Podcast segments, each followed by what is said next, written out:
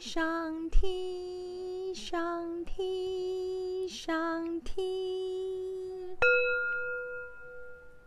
大家好，我是星座塔罗女巫傅子琪，很高兴你又再度收听我主持的声音频道。这个单元叫做遇见奇迹，只要听我的节目超过二十一集，你就会遇见奇迹哦。好，今天我要跟大家讨论一个比较有趣的主题。这个主题呢是来自呃圣经里面这个犹太犹太教旧约圣经里面的一个伊甸园的故事。那他讲的当然是伊甸园嘛，一定有男生跟女生的情爱，而这个情爱的故事也影响了呃星象。在天上有一颗星叫莉莉丝 （Lilith）。哦，那这个莉莉丝这个女神呢，也有人说她是女巫，有人说她是女魔，哈、很符合我的 节目的概念，因为我说我们女人就是又具有了神性哦，还有这个魔性、呵 呵巫性都是具备的。好，那这个莉莉丝呢，就是一个这样子被有一点点污名化的心哦，所以她的星象上也是有一种很特别的星象的特质哦。好，那这个莉莉丝这个这个故事怎么来的呢？大家都听过亚当跟夏娃吧？那很多人以为亚当的第一个妻子是夏娃吗？哦，好像不一定是这样子的。呃，我先说一下，我今天讲的这个版本哦，这个神话版本呢，它并不是在新约圣经里面，它在旧约的圣经，在犹太教里面，所以呢，可能会引起一些争议，因为有一些人呢，呃，会觉得那是一个传说。那我就。总之呢，我今天是把这个传说讲出来，尤其因为它在星象上，呃，影响了这个莉莉丝我们诠释这一颗星的意义，所以我们就先姑且先把这故事听完哦。好，这个在神话中呢有说哦，上帝在创造伊甸园的所有的呃生命的时候呢。都是造都是先有一公一母的，也就是说，他创造所有的对象都是一个配儿一对的啊。所以呢，他创造了男生，自然也就创造了女生。而这个男生呢，就是亚当，他另外创造了一个女生，这个女生呢叫做莉莉丝啊。那在伊甸园当中，亚当跟夏娃呢就也就结婚了，他是他第一任妻子，而且他们的。呃，生活呢就是无忧无虑的生活，他们的任务就是结婚生小孩，呵呵，享受伊甸园的人生。那但是呢，呃，莉莉丝觉得亚当跟夏娃跟他都是一样，从上帝从泥土里面捏了之后呢，把他们创造出来的，所以他们两个是平等的。有听到吗？这个之前的一开始。在伊甸园的男女之的这个地位，其实应该理论上是平权的哦。好，好，那呃，所以呢，他就觉得他跟亚当在一起的时候呢，诶，这边就讨论到性了。他觉得呢，他跟亚当在一起的时候呢，亚当喜欢的性的方式呢是男上女下。那莉莉丝就觉得我们两个是平等啊，那应该是女上也可以女上男下喽。哈，Woman's on the top。好，但亚当就拒绝了。于是呢，莉莉丝一怒之下呢，就嘲讽了亚当，而且同时呢，说出了上帝隐秘的名字。好，上帝有个隐秘的名字是不能说出来的哦。好，然后结果呢，当他喊出了这个上帝隐秘的名字的时候，他知道这个秘密哦。然后上帝听到了，一听到这个名字之后，就让他从伊甸园消失了。哦，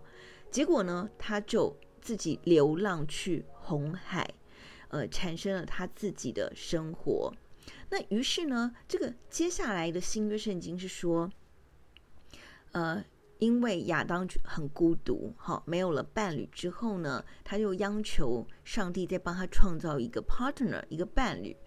那结果上帝呢，就从亚当的肋骨中创造了夏娃。所以这是我们一直以为说夏娃女生是男人的肋骨所创造的，可是我严重的怀疑，就是说这其实是后来父权社会所诠释的版本。好，那这个是到底真的假的，我不知道，因为我不我也不是神学家。不过我只是先把莉莉丝的故事先讲清楚。好，那所以呢，理论上哦，第一个创造的女人也是他第一任妻子莉莉丝呢，是呃跟他是平权的哦。然后呢，后来总而言之，言而总之，他就跑到了红海哦。然后到红海呢，他就展现出了他的各种的能量。包含了魔力哦，他就跟很多的这就丑化他，就是他跟恶魔都产生了子孙子嗣，好、哦、生出了每天生出很多很多小孩。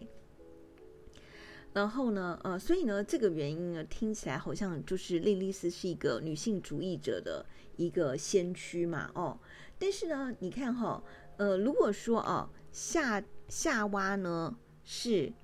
如果说夏娃是从亚当的肋骨中创造出来的话，这似乎呢就违反了我们一般的 logic 尝试啊，理论上的尝试，就是说，呃，上帝创造呃所有的生物应该是一个 pair 一对，呃，怎么会是夏娃是比较，就是他是被从属的角色呢？好，那不管怎么样了哦，呃，不管不管说这个故事呢是真的还是假的。那总而言之呢，莉莉丝她就到了红海之后呢，她就呃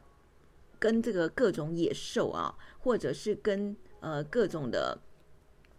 恶魔就产生了呃交配。然后呢，这第十世纪的时候哦，呃有一个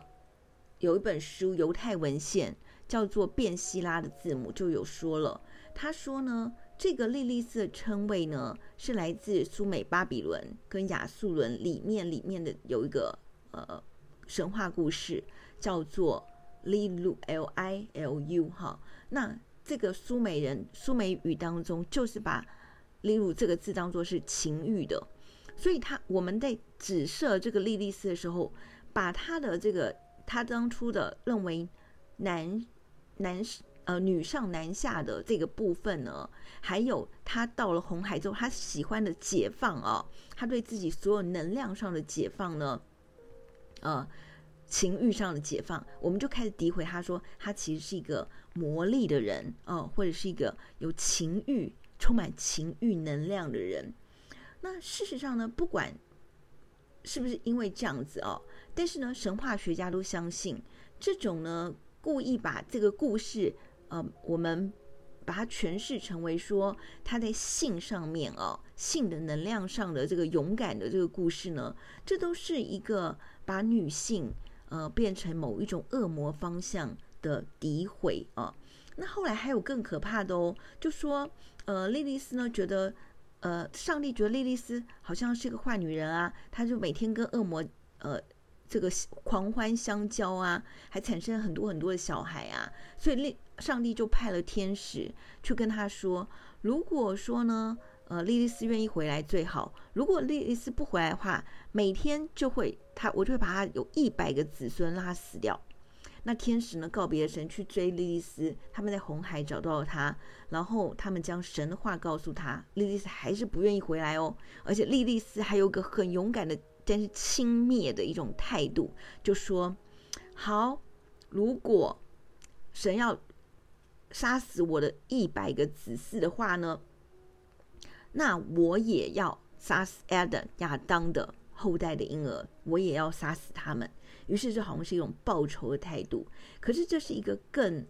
呃更就是互相诋毁的一个状况嘛。哦，好，那我现在只是把这个故事呢来告诉大家说。”原来哦，当初在伊甸园当中的第一个女生亚当的妻子是莉莉丝。好，那在宗教上，因为新约跟旧约是有一些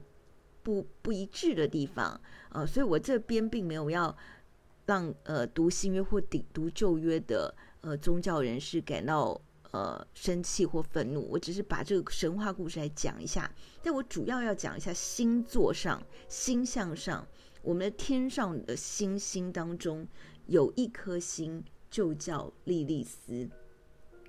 而这个莉莉丝呢，呃，它其实不只是神话学这个莉莉丝哦。事实上，在星象上，在天上的星星当中，在天文上，真正的有行星就被命名为莉莉丝，所以它也影响了我们的。Astrology chart，我们的星盘哦，真的就有一颗星叫莉莉丝。那这个莉莉丝呢，它是呃，当月亮沿着椭圆形的轨道绕地球运行的时候呢，椭圆形有两个焦点，就月亮沿着这个椭圆形跟地地球绕绕行的时候会有两个焦点，其中没有被地球占据的那个焦点呢，就被称为暗月或者黑月，或者就是莉莉丝。那呃，这在讲什么？就是说，除了月亮之外，我们还有个阴影的那个部分哦，阴影的月，那个叫做莉莉丝，或者叫做暗月。而这个暗月，在呃我们星象上的定义上来讲，是说，呃。月亮它可能把我们的情感关系都诠释了哦，大家应该都知道，月亮星座是很重要的，它诠释我们很多对情感、选择爱情、选择情感表达方式，或者你的心里最希望的一种呃别人跟你互动的方式啊、哦，这是一种情感的方式。那还有一个呢，在我们的呃不只是潜意识，其实它是下意识被遮掩住的那个部分的意识当中呢。还有一些我们自己都隐藏了，在我们的意识的水平面底下的一些力量，而这些力量力量非常有可能是被我们自己平常压抑住、隐藏住，甚至是我们自己都忽略的，而且会是不愿意承认的这个部分。那么，呃，这个暗月或者我们说 Lilith 这个这个关系呢，从刚刚的故事当中。大家有没有发现了？它好像象征了一些，比如说，它本来属于某一个地方，但是它被呃赶走了，或它被离开，于是它有一种被驱逐的一种痛苦跟悔恨，哦，恨、愤怒啊，哦，所以他觉得他要报复。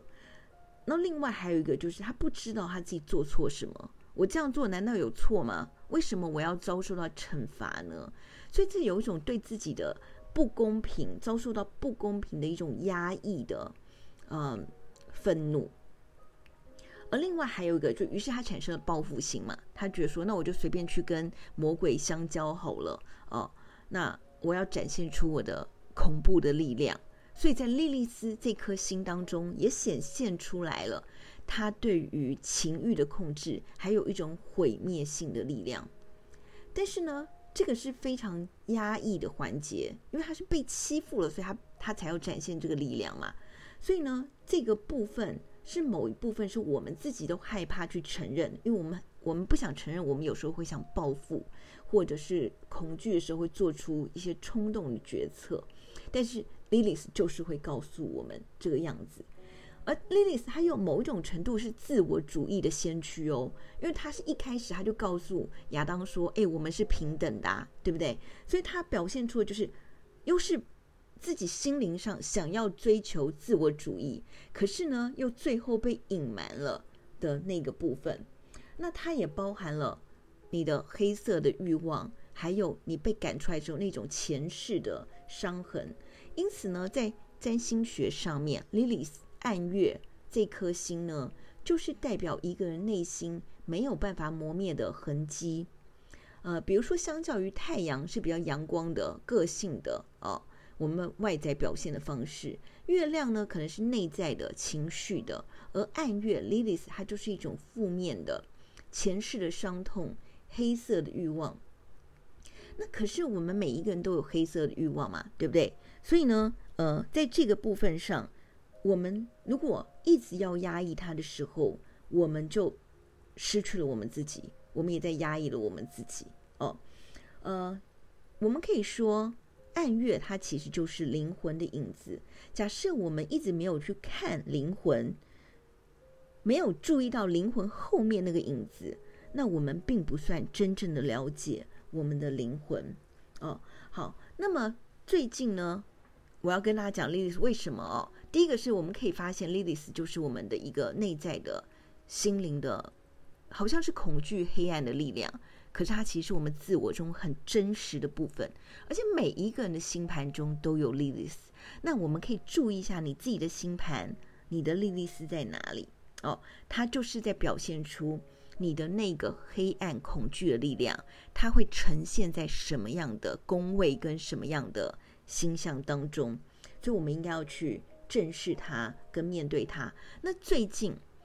呃，昨天是农历的六月初一，也就是巨蟹座的新月，就是巨蟹座的太阳跟巨蟹座的月亮同时合相在巨蟹座的那天，就初一。而且同时哦，在昨天，莉莉丝也跟太阳还有月亮三颗星，还有莉莉丝，他们三颗星同时都在巨蟹座合相了。这代表什么意思呢？就这三颗星，太阳、月亮、莉莉丝这三颗星，把我们生命中本来想阳光或者阴影的一面，或者我们内在灵魂想要正视去承认的那一面呢，全部包容在一起了。我们是复杂的，但某种程度我们又是丰富的。这时候情绪也很复杂，你决定一些事情也很复杂。可是那个时候的情绪是很丰富的，我们应该要去正视它，而且去认真的去看待它，不要压抑你内在呃看起来狂野又有欲望又恐怖的灵魂啊、哦。那而且哦，这三根刚好在巨蟹座，大家应该知道巨蟹座守护星就是月亮吧？月亮就已经是够情绪化了，然后暗月还出来了，所以是不是让这个整个巨蟹座的这个 sentimental 这种情绪化的这种心情压抑跟波涛汹涌的能量又更出来？我现在选了一首背景音乐是德布西的《月光》，月光就是你知道这个更是那种波涛，这个又宁静又神秘的月亮的力量。那我要跟大家讲说，最近呢，巨蟹座的人心情就是又神秘，又有勇气，又波涛汹涌，而且这时候你的情绪起伏是非常非常大的。我要鼓励所有巨蟹座的人，你要勇敢的面对你自己这时候黑暗的恐惧，而且把黑暗的恐惧大声的写出来说出来，或者跟你亲近的人沟通出来。因为这时候你的咆哮是有力量的，请用力的把你内在一种觉得被背叛或者不安的灵魂大声的说出来哦。所以呢，呃，如果尤其水象星座啦，哦，呃，包含了巨蟹、双鱼、天蝎，呃，或者如果你的月亮，不管是太阳、月亮上升都有在水象星座，你都会特别特别明显。请把你内在的。恐惧跟愤怒，大声大声的告诉，当然不要伤害别人，就大声告诉自己，而且你要面对自己，去实践你那个本来恐惧的部分，你要勇敢的去把它释放出来，而且去正视它，而且去拥抱它，这样你就没有恐惧了哦，无惧你就会得到安全感。巨蟹座最需要的就是安全感，所以这时候虽然大家波情绪很波涛汹涌，可其实也是你让你自己无惧、没有恐惧，fearless，没有恐惧最好的时光。请把你的恐惧勇敢的咆哮出来哦。好的，好，今天要跟你分享的就是在历史上、圣经上或者是呃宗教上一个女性主义者 莉莉丝，而且她把我们的恐惧。都带出来，但是拥抱恐惧，你就没有恐惧了，是不是呢？希望你喜欢今天的故事，也同时你要面对你自己的恐惧哦。希望你因为没有恐惧而得到更多的安全感，好吗？巨蟹座的朋友，还有水象星座的朋友，祝福你们。好，很高兴今天你们又在收收听我的节目。你知道，如果我在你的身旁，我一定会拥抱你，亲亲你的额头，跟你说晚安。You know I love you. Kiss, kiss, and good night.